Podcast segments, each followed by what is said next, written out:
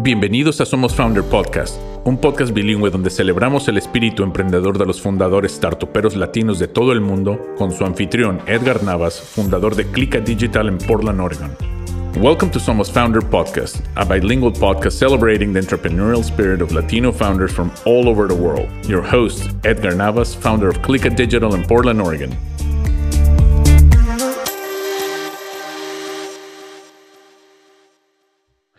Hola a todos, bienvenidos a Somos Founders Podcast. Les saluda Edgar Navas desde Portland, Oregon. Today we're going to do our episode in English, and I have um, I have a really good, a special guest, man. I've been following Juan, you know, for quite a while. You know, Juan reached out to us, and you know, been following his journey and his um his venture. He is a neighbor of us here in Seattle. Juan Medina, founder of Lalo App. Lalo, cómo estás, Juan? Muy bien. Thank you so much for for having me. I'm super excited uh, to be on the podcast. And you know, there's a when I found out you were in the Northwest as well, I'm like, nice. Like we we need more Latinos up here. So oh, absolutely. To, no, no, no. That's what I was excited too. And when, when you reached out, I was like, wow, we found one in Seattle. Awesome, because we've been you know, we, have been organizing here in Portland. Um, yeah. We had some friends in, in, in, Seattle as well. Some of them have moved on to other ventures, but um, it's a small community of startup founders. Very small. People are will be surprised with all the technology and everything that's happening around in Portland, Seattle. Uh, the lad, the, the lad community, and you know, the startups. I mean, count them with the with your fingers. Yeah, for sure. And, that's about it. The only only downside is I'm a Sounders fan, but we that, that's what we said. That. Like, uh, yeah, we saw that logo. like, oh, ya empezamos mal aquí con esto. Pero bueno, you have to have a defect, man. That's all right. We'll give you a hey, pass on that. yeah, my wife's, you know, got a whole list for me that I'm working on already. So you know, we'll just add that. or let's just add that one to the pot. Yeah. Yeah, I gotta tell my daughter because my oldest daughter actually plays for the uh, Thorns Academy.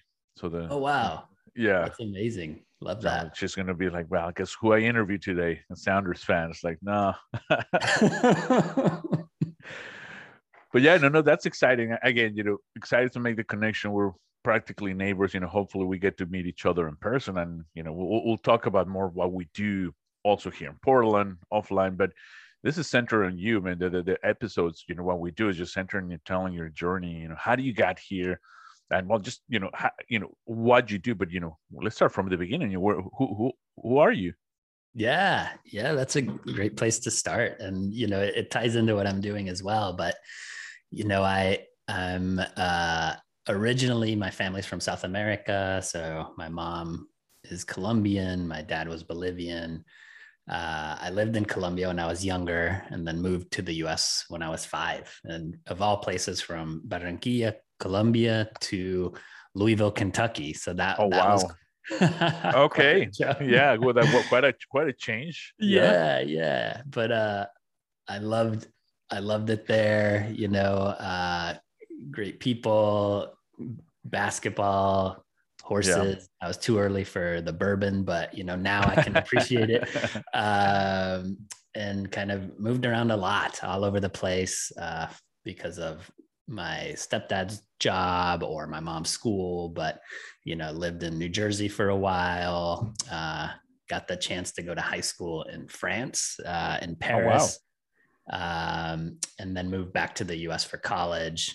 Uh, spent some time in the Midwest, in Chicago, uh, a big Latino community there. Yeah. And then about 10 years ago, got the opportunity to work for a small little web startup called Amazon.com, and uh, have been here in in Seattle ever since. And you know, I'm married and have a nine year old daughter, so that's kind of the the quick oh, tour yeah. of, of who of I who am. you're. Wow, you know, so bouncing around and it, it gave you like, like a pretty well.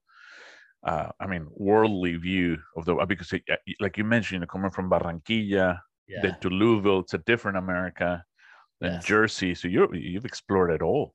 Yeah, uh, yeah. I've seen a lot of different parts of the world, parts of the U.S., and you know, I think uh, the biggest takeaway is like we're more alike than we are different, even though we like to like push on those differences yeah. a lot. But um, you know, I, I find that I can always connect with with people on on some level, you know, whether right they're immigrants or they're struggling with something or you know we, we can always find a way to to connect with people. Right right so and, and i remember watching a video uh you know where you're telling part of the story and i think that's how it ties into tech but you know how, how do you got you know started in tech? You know being latino you know what what you know piqued your interest in in, in tech? Yeah so i you know i didn't really enter the tech world until i joined amazon uh, now in 2012 and so for me it was i i was working at a healthcare company. It was a really big one uh, but it was had a great mission but it was just moving slowly for me. I was like man like really smart people. We all know what needs to be done. But it was like trying to like push a boulder uphill. And i was like well i'm not getting any younger. I want to work somewhere where i can make a difference and feel like i'm part of a growing company yeah. that's like exploring different solutions and like bringing things to market and working with smart people and so for me that place was tech because it, it was really uh, an industry that's recruiting the best and brightest and moves quickly and it has the resources to, yeah. to affect change and, and, it's the resources but also the mindset of like hey nothing's nothing's off the table in terms of what what we can do and so that was my original mindset. Um, i didn't have a tech background at all but amazon you know there's a lot of pros and cons of working at a company like amazon but i would say one of the pros is that they they look at people from different backgrounds. So they, they weren't like turned off that i wasn't from a tech background. Tech. they were more like hey this is your experience. We don't have that kind of experience here. Like come on board. And so I yeah. see. yeah yeah yeah. I think that, yeah yeah you're right. That's the strength recognizing you know, what, what they can learn from other industries and other perspe- perspectives for sure for sure and uh yeah and how so, and how was that? so so you moved to seattle you know from chicago i mean that's obviously you know change because it's it's also seattle let's say i mean it's not very diverse uh, yeah. in the, the city itself as chicago is so right. you know being latino in tech you know we, we would talk to some others like yeah it's just like you know whole different world absolutely. Yeah i mean it's the the diversity here in seattle you're right isn't as much as like some of the bigger cities like a new york or a chicago la um, there is diversity and kind of uh, the asian communities here mm-hmm. southeast asian so there's indian vietnamese thai so that that was interesting just kind of learning more about their cultures and their food um, but certainly i i miss some of that like latino yeah community and the food. And so I, I was fortunate to spend last week in Miami and I was like, oh, wow, this is like a. this is home. Yeah. yeah, yeah. I mean, it's a, a Spanish first community. Yeah. So they, they're always like, you know, they start with Spanish and. Uh, right. And then, like, oh, you, you don't understand, yeah. then they switch to English. But, uh, and it, yeah, between the sun and the food and the music and just the general culture, you're like the Caribbean oh, really culture. You're like, oh yeah, feels closer to home. Yeah. For sure. For sure. So so you spent 10 years in Amazon and, and then you know when do you uh realize hey I I want to I want to go solo. I got I want I got to do something, you know, on yeah. my own. It's a good question. For me it was really in the middle of the pandemic. You know, we were maybe okay. 3 or 4 months into the pandemic. Um, the George Floyd event had just exploded, you know, in the US and for me it was kind of a moment of reckoning of like looking yeah. in the mirror and saying like okay like you're in your early 40s not getting any younger. Uh, you've kind of been through industry. You've been in big companies um, like what's what's next and and realizing that i wasn't being completely fulfilled by my job in corporate um, having always wanted to start my own thing. Like I, I own so many domain names, it's embarrassing.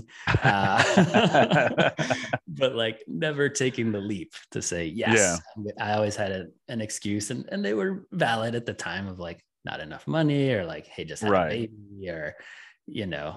Uh, part of it is cultural too. Like my family was, you know, more like no, you go to college, then you go to business Rear. school, then you yeah work for the big company and like that's how you do it and like this thought of like no i'm gonna quit my job at amazon and just start my own business was like what you're, yeah, you're do- doing what yeah and so but you know i felt like I'd I'd gotten to the place where I could take the risk. And, you know, if it didn't work out, there's always landing places where I could go back. Right. But I, I was ready to to work on something that I I was passionate about.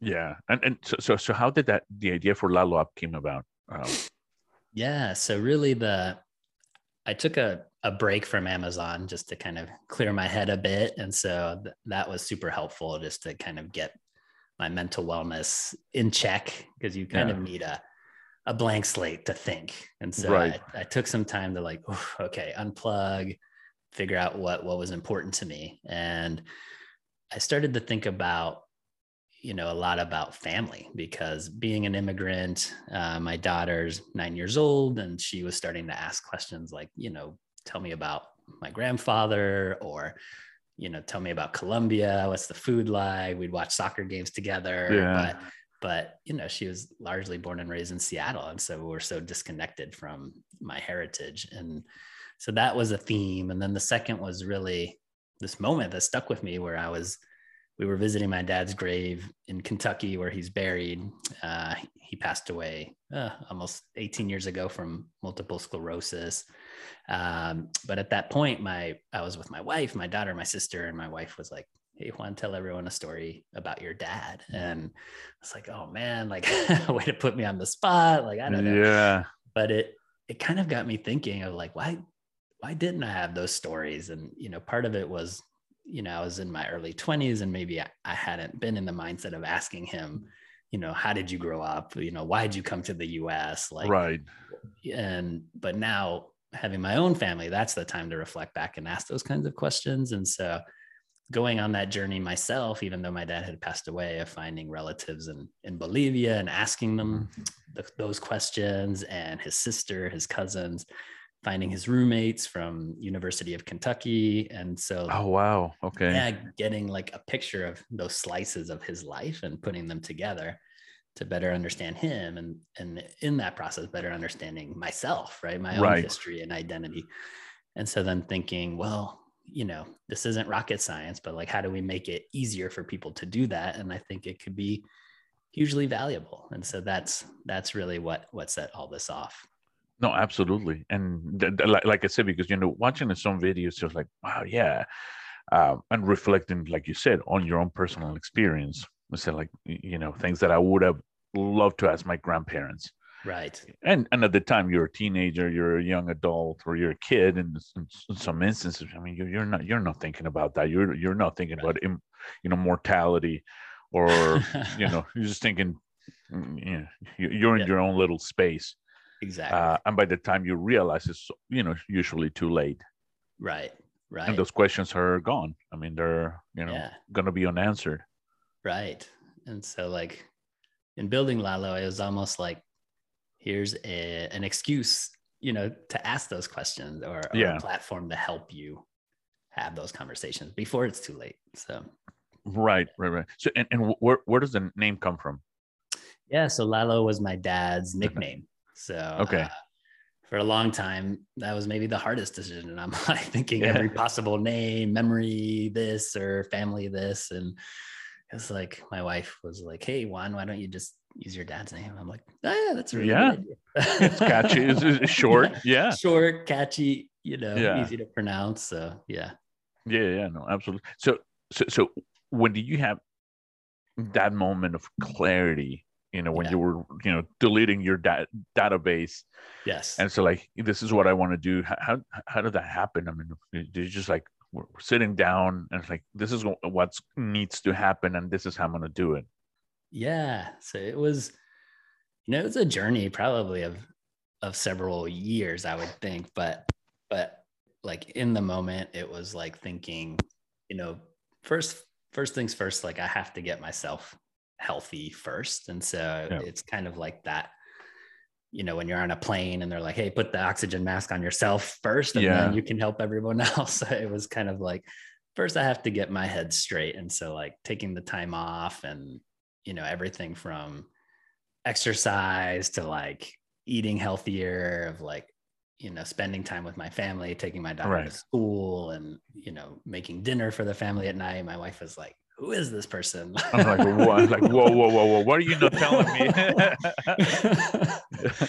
and so I think just like getting back to what was important, of like living in the moment and not yeah. thinking, oh, I have a meeting tomorrow, or I have to do this presentation, or sorry, honey, I can't play with you because I have this meeting, or blah blah blah. Yeah. Like, no, like I'm gonna like just focus on you know what's right in front of me and what's important. So that was step one, and then and then two, then just um, kind of talking to a lot of people. So like people that had become entrepreneurs in the past yeah. or that had run a similar journey.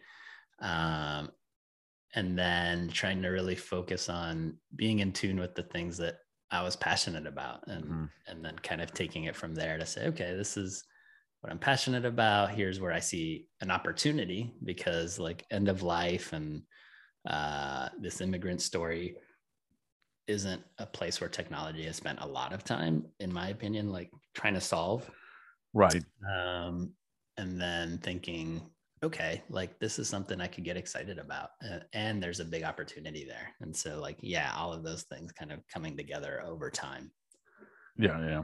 So, um, so you start putting together. You know, what what was the first real step that you say, like, okay, this is happening. This is, uh, yeah, I'm doing this and what was your first step i mean and, and, and that's just for people that have ideas and it's like okay how do i take that idea to this is a reality this is this is really going to happen now yeah so really the first step was um, at amazon we we call this process the pr faq so it, it's called a press release plus faqs okay so it's basically a, a six to eight page document so it's a Word doc. And so the first page is you write your own press release. So you say, huh. hey, like Juan launches Lalo. It is a solution to preserve family memories. Yeah. It's available in the App Store, costs $29.99. It launched in 2025, let's say. Yeah. And so like that kind of like sets the future vision of like what you want to get to. Okay. And that's one page. And then the following pages are frequently asked questions. So these are questions that kind of get at the heart of the idea like, how big is this opportunity? Okay, $20 billion. Right. Who, who is this for? For families uh, in the US? Uh, who are your competitors? You know, maybe it's Facebook, maybe it's right. Instagram. Uh, how are you going to make money? Uh, you know, what kind of what's the product going to look like uh, so it kind of you just ask yourself these kind of big questions around basically a, a business plan right? Like yeah yeah yeah.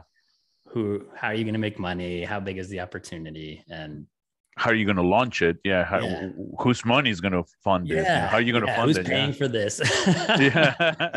It's uh, yeah who's paying you while you're building yeah. Right right. And so like okay. that's kind of where i started. Um and then from there it was about um, going through the process like i said you know i i did it manually right? I i found my relatives in bolivia. Yeah. I found oh wow. Okay. his, his, roommates in college. I recorded these conversations. I got pictures. I i put it all together.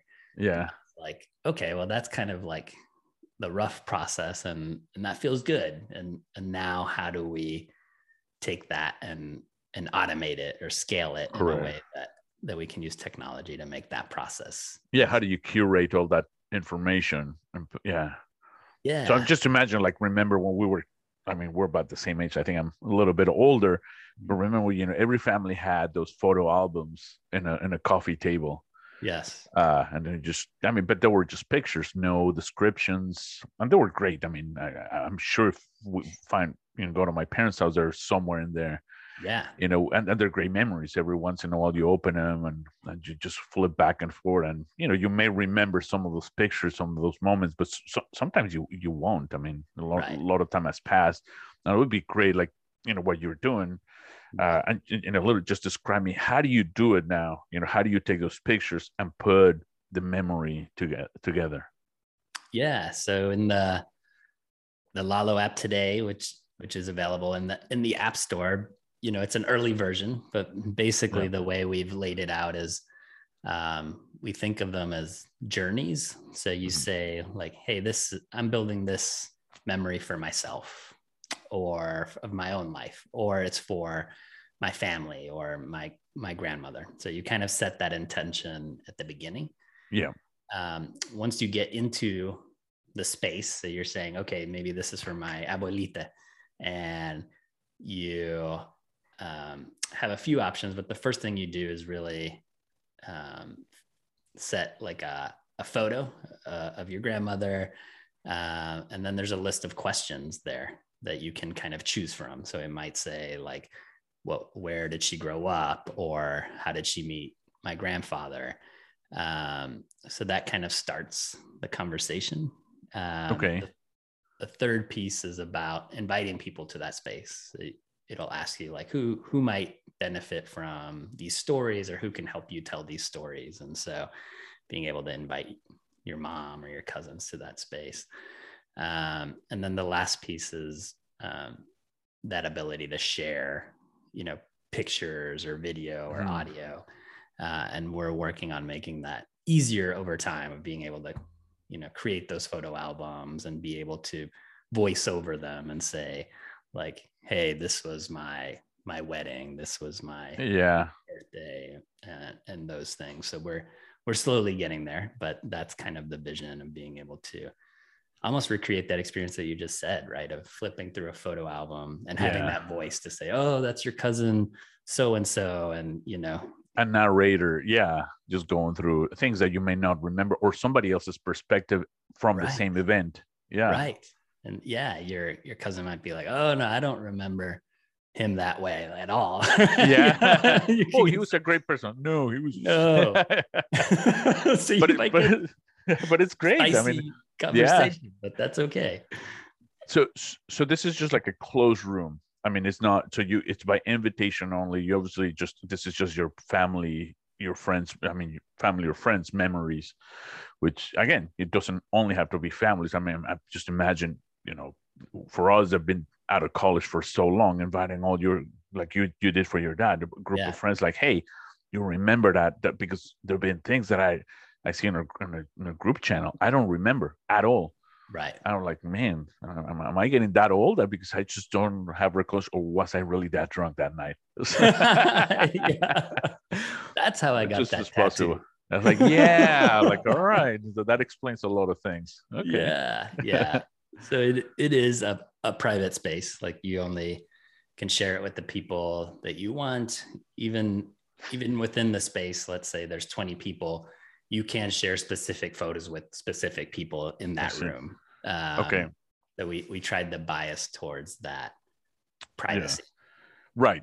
Yeah, yeah, yeah. So, and and you know, one of the things about privacy is that because these are memories that are very, very personal. This is not like Facebook or Instagram where, where you already acknowledge this is for the public. So everybody is get to know that these are just kind of like your very inner circle. Uh, uh, like right. I said, something extremely personal. Yes. You don't want to just be blasting out to everyone, but right. you know, just a select group. So how do you cope with, with that privacy and you know what, what are you guys doing for for you know, privacy and security in the data yeah absolutely and so you know part of it is in in the design you know of the application of of biasing towards that privacy you know ensuring yeah. only the people you want to see it can see it. You're not going to be able to like search and see like oh this my friend from high school is on here too let me try and get into that space like yeah. you're not going to be able to do that. Okay. Um we're not going to hold on to like you know some apps have gotten in trouble because they hold on to like your contact information from your address book. You know, oh yeah. Uh, we're not gonna, you know, blast out everyone in your address book and say, "Oh, look, uh, look who's here." Yeah, I'm just doing Lalo. Why don't you connect? And you know, although that would be great from a business perspective, it's not great from a privacy perspective. And so, there we've had to say, like, no, we're not going to store that information. Um, right. And then uh, the third piece is really around how we encrypt data. You know, everything's encrypted at, at rest, like in our databases. We're not like mining that data or saying like, mm-hmm. hey, you talked about, you know, the the timbers and then all of a sudden you go on all your ads on cnn yeah. and it's like oh get your timbers gear you know yeah. not mining that data um, and then finally uh, we're going to allow people to to take that data with them and do it in a way that's that's easy to export and to view in I the see. future so if you say hey like i'm done like for whatever reason we're not going to try to you know, we'd love to know why, but if you say, Hey, I'm done using the application, I want to take all mm-hmm. of these things with me, we're going to make that easy for you to do so that you feel safe. That, that you own it. Yes, exactly. No, I think, I think that's huge. That, that was one of my later questions because, yes. you know, we see, I mean, it's a reality business. Some business go up and then some of, some of them disappear on their own. Some of them yeah. get acquired. Yes. Uh, which is what, what we hope, you know, that you grow exponentially and you get sure. acquired and, and what and, and that's what like what happens with your information what happens to the experience or like you you're vested into all these applications you know social media and that and once something changes and you're like oh i gotta go or right. like but all all that work I mean, let, us be honest it's your work you put into right. it yes. where does it go and and if you yeah. don't agree and i mean for example on meta you you don't own the content you can't easily just download it right. so how do you say like especially some, something as important what you're doing right eh, like that personal photo curated album how do you take it in perpetuity and eh, quite honestly pass it on yes yeah and that is you know when we think of our product pillars it's like one make it easy for people to pull in information from different places to helping give people the tools to create their stories in ways that are interesting and engaging and then lastly that permanence of like yeah. how do we ensure that it endures over time and maybe it's helping people print a physical photo mm-hmm. album or you know in the more extreme situation of like let's say this would never happen but let's say elon musk is like hey i'm going to buy lalo uh, uh, and people yeah. are like no thank no, you I'm and out. then yeah. then we'll help people you know take it with them to your point because it, they put in the work it's their data it's their work and it's their family history and memories like exactly. we, we don't we don't own that and so um yeah it's kind of that full circle of of yeah. creating at the end of the day creating trust right in like right. what we're doing so that you can share those intimate memories right no no no i think it's it's fantastic it's a phenomenal idea uh, yeah. because it's, it's just a it's, it's your probably just your most valuable possession.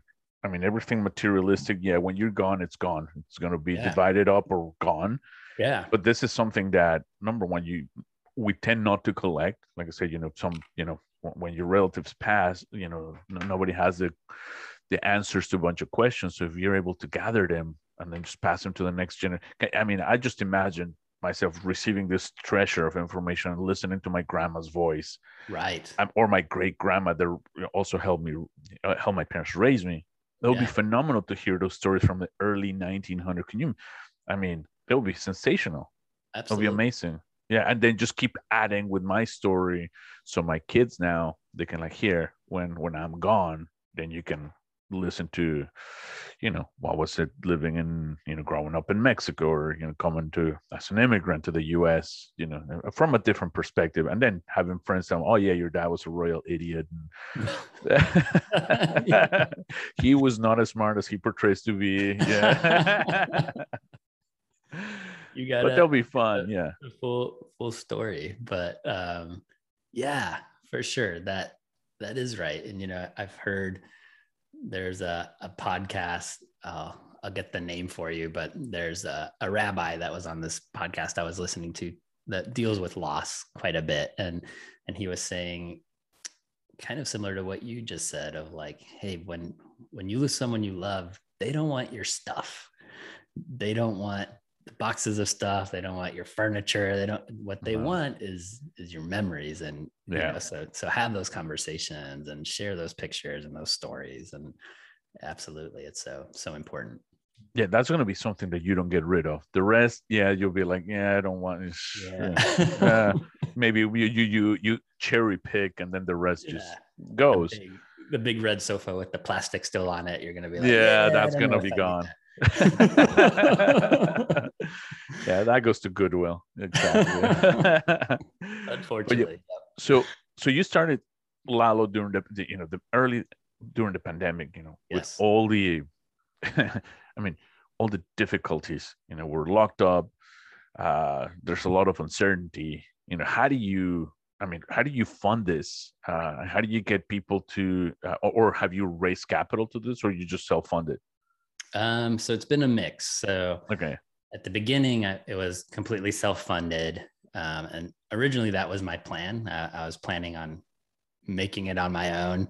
Um, had some initial conversations with investors. They didn't go terribly well. They were like, oh, "I don't really get this," uh, and um, and right around August, uh, I decided to just record a video of myself, just telling my story. I had a few slides and I, it was 90 seconds and I put it on Twitter and I just okay. said, Hey, this is my story. This is what I'm doing. And like magic, like investors started reaching out and, you oh, know, wow. In the, okay. in the, grand scheme of like venture capital, it, it, wasn't a lot of money, but for me, yeah. it, it was. And so I was like, okay, great. Like that's enough to get us through the next year and now we're at the year and so like now you know we're in the process of raising a second round and and it's going well um but yeah that's been a whole learning of like managing cash and trying to find investors yeah. and you know now the economy is a little shaky and so so people are starting yeah. getting a little nervous yeah yeah a little more conservative and so yeah that's been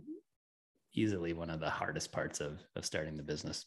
Well, and and you know before the pandemic, you, you know you had to be in person, you had to be you know hustling, and, right. and now without with, with all of that, well, you know, some of them. you know they have the ability to do like we're doing you know via zoom or or any of the platforms you know uh, right but has has that been a, a little bit more of an easy process for you or do you feel that it's a little bit more impersonal and you don't get the right reading you don't get to feel the the investor yeah that's a good question i mean like pre-pandemic whenever i wanted to like really sell a vision or like win a big deal it was always in person you know? I'd be like yeah. flying out let's have dinner let's talk and like that's how you did it. And now there is kind of a layer in between and so you have to work like extra hard to like communicate that and sell the vision. And you know in these early stage startups it's often just about the team and the vision uh-huh. and maybe how far you've come but like you're selling something in the future and right. that's so much harder to make that connection you know remotely but um yeah it's kind of the yeah I, I, I feel that's become more like transactional. Yeah, it's it's more data driven, which yes. I mean it has its pros and its cons, but I think the, the the con is that it's just transactional. It's impersonal yes. and that makes you feel more of a mercenary than like you said you know you're not buying me you're not buying my story and because right. ultimately you know that the investor is going to it's, it's, putting money on you not on your i mean right. you're the one that's selling this idea and it's, it's right. either and, and and right now things just because of this you know that they're more focused well i have another meeting in an hour 45 minutes and you got 15 minutes kid and, yeah and, and get like going with it my checklist and ooh, you you only meet eight out of ten, so yeah. sorry. And it's like, well, yeah, exactly. So if you don't, if you don't have the at least you know an A minus, then right, you, you don't go to the next call and like, wow, level or whatever. Yeah, yeah, but it's like, you know, in these areas that are innovative or they're new, yeah, you might not have a lot of data points, and that's the whole point of you know right early stage investment of like finding these niches that are a bit more white space. And so that's that's what i hope you know we continue to do is find investors that kind of get the story feel the need personally and say like yeah i think it's time for for a solution here. And and these are the guys to guys and women to to do it. Right. And and do you feel you have uh i mean i, I don't think you're in a crowded area because quite honestly i haven't heard of any solutions like yours. I mean, other than apps like like as well, yeah, social media, which is just hugely va- I mean, it's not very focused on, on creating these memories, right? But ancestry, which is more geared to like you know who you are, more like the and, and in, in, my opinion, a little creepy. Um, you know, what's behind that? But uh, do, do you, you know, how's your ecosystem? Is it pretty crowded? I mean, who's your main competition in this? Yeah, I think you you talked about a few of them. So like, you know, places where people are storing their pictures and stories yeah. today, social media, um, ancestry has a flavor of like that, you know, history of, around your family. Um, we see some of those as complementary, you know, over time, you know, if folks want to add in that genealogy information, yeah. I think we'll help them do that.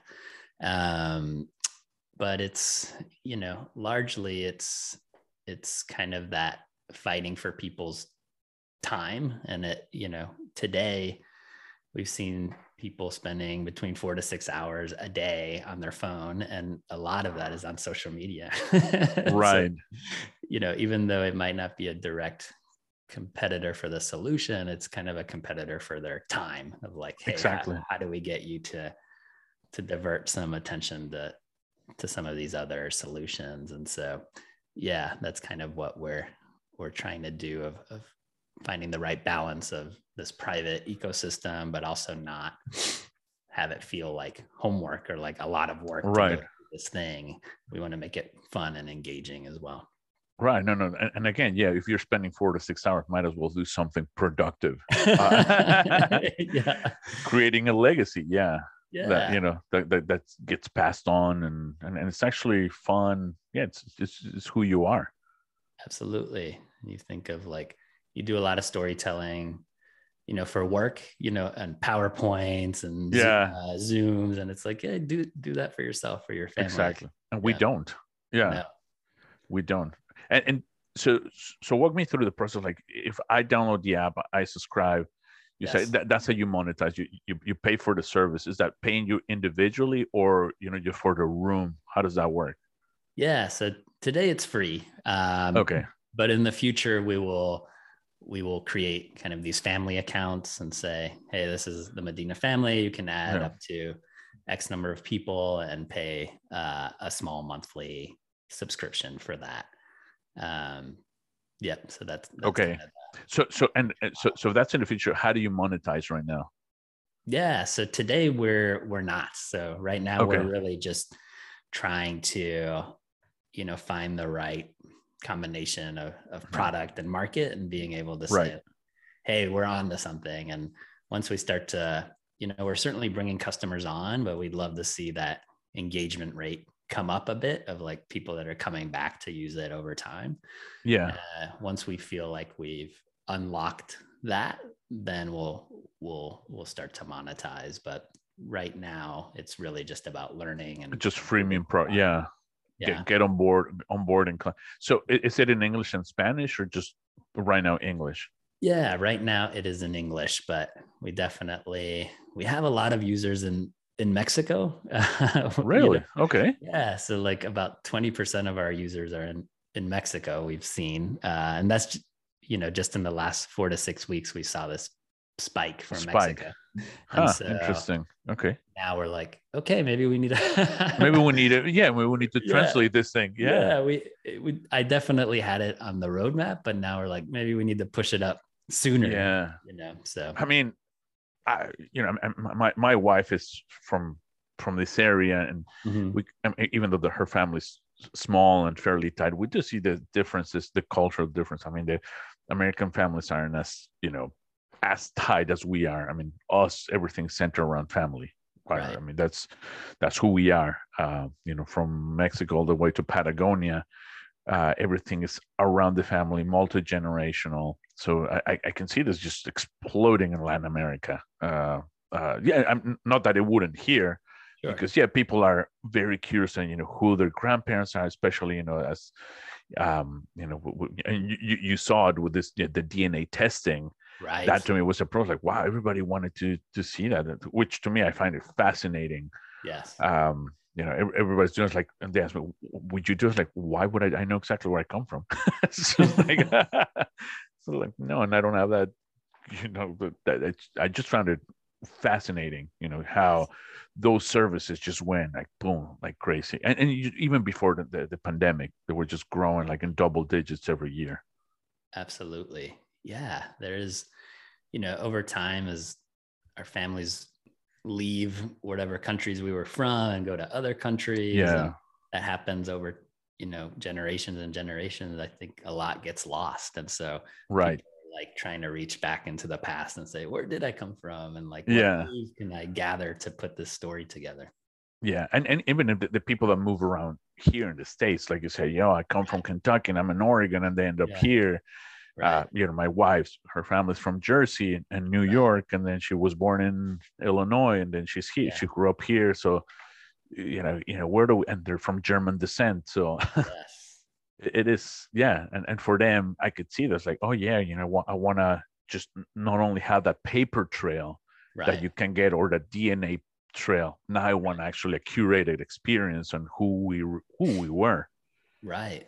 Yeah. Like in your dna you might like for me i did the the 23andme and it was like 25% bolivian indigenous and i was like well that's new like who, who in the family yeah. can tell me about this you know? And yeah. so it can start those conversations so. Absolutely. Yeah, yeah. And, and and it's a super interesting you know point. Is like okay this is who who i am and this is what makes me who i am.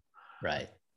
Absolutely. so what so so right now you're in, in the process of raising more capital. Yes. What are your um what what what's the next year looking like for laloa? Yeah. So the next year so we we will be we launched our public beta about a month ago. Over the next six weeks we'll be doing a big uh, pr public launch. So driving awareness that we're out there. Um, in parallel as i mentioned really trying to hone in over the next six months and that the right product features and messaging to get people uh, engaged so that it's easy yeah. to use and it uh, people enjoy the experience. Um, and hopefully being able to close out our investment round so that we can kind of fund the next uh, six to 12 months of, of growth. Of growth. Okay. So no, that's too. about trying to acquire customers and build the experience, you know, around it that they're looking for. Okay. So have you connected with any of the Latin uh, VCs around the nation? Have, have you talked to any of them? I have. Yep, I've talked to to quite a few of them, and um, some have gone well, some have not gone so well. uh, but you know, we're we're you know plowing ahead, and you know, I think a lot of the the questions can be answered over time in terms of like, no, like people are are using it, they're liking it. yeah you know people's risk level varies and so some of them are saying well show me a little bit more and come show back. me more yeah sure, yeah, you know? yeah, whereas others are like no i'm all in and so yeah oh that's great that's yeah. great so we'll we'll keep moving forward yeah so so what, what can we help with right now i mean what what what, what can we do to help yeah. you you know i'd say two things one is download lalo check it out let me know what you think and give me your honest feedback, what worked, what didn't work, so that we can improve. Um, and then the second is, yeah, if you're interested in investing or you might know someone that that will invest, um, yeah, reach out and, and connect us. Over the next few weeks, we will be launching a, a WeFunder campaign. So it'll be kind of crowdsourced uh, investment. So anyone can invest even at a minimum of a hundred dollars. And so, oh wow, you know, be on the be on the lookout for that announcement soon. So yeah, a way to get the community kind of involved and, and behind us. Okay. Well, there's, I mean, we, we do have some suggestions. I mean, if you already talked to some of the Latino VCs, there, there is a fund here in Portland. It's called Elevate VC uh, Capital. Have you heard of them? I have not. Nope. So it, it's a fund. It's actually funded also by the state of Oregon um, cool. to that that exclusively uh, invest in diverse uh, founders. Excellent. And not only in Portland, obviously. I mean, they they they invest in, but they want to keep it close to Pac Northwest. So uh, yeah, well, I'll send you the the the, the info on, uh, on on the principal, and okay. yeah, they're they they do take on early early risk. I know I know that because they they funded a a couple of ventures from um, that we know of here that were like right about where you are you know pre, you know launch but uh, pre pre money and all that yes ah, that's great i'll make sure to wear my Timbers shirt for those. Yeah, for that one, yeah, you should probably don't wear that. At least just don't wear that. Sounds good. Yeah, no, but th- that's fantastic. So, uh, we'll connect you with some people. I'll, I'll I'm gonna download the app and, and give it a, a good uh, good run. You know, see, yeah. give, give you some good feedback on UI, the UX, or whatever we can see. But, but it's exciting. I'm I, I really like what you're doing uh, because again, it's something that quite honestly we've been thinking about my family. Like you, you and I were talking before starting. Um, you know, our parents are getting of that age, and we're thinking of the inevitable. And uh, you know, I, I, would love to preserve some memories that otherwise will be will be lost when when when someone's gone. Absolutely, yeah, you got it. And again, thank you so much for for having me on. Really enjoyed the conversation, and yeah, hopefully we can meet in person sometime soon. Soon, I'll be in Seattle in a few weeks, so you know I'll, I'll ping you when I'm. And if you come to Portland, to you know I'll take For you sure. to the Timbers game so you can see what really Soccer City USA is all about. okay, sounds like Juan, a deal. Thank you so much, and please everybody follow Juan and uh, and Lalo.app app. Uh, follow them in social media, and please subscribe. Thank you so much, and we'll see you next week. Gracias por acompañarnos en Somos Founder Podcast y sintoniza la próxima semana para un nuevo episodio y no olvides suscribirte en somosfounderpodcast.com para recibir actualizaciones sobre los próximos programas. Thank you for listening to Somos Founder Podcast and please join us next week and don't forget to subscribe at somosfounderpodcast.com for updates on upcoming shows.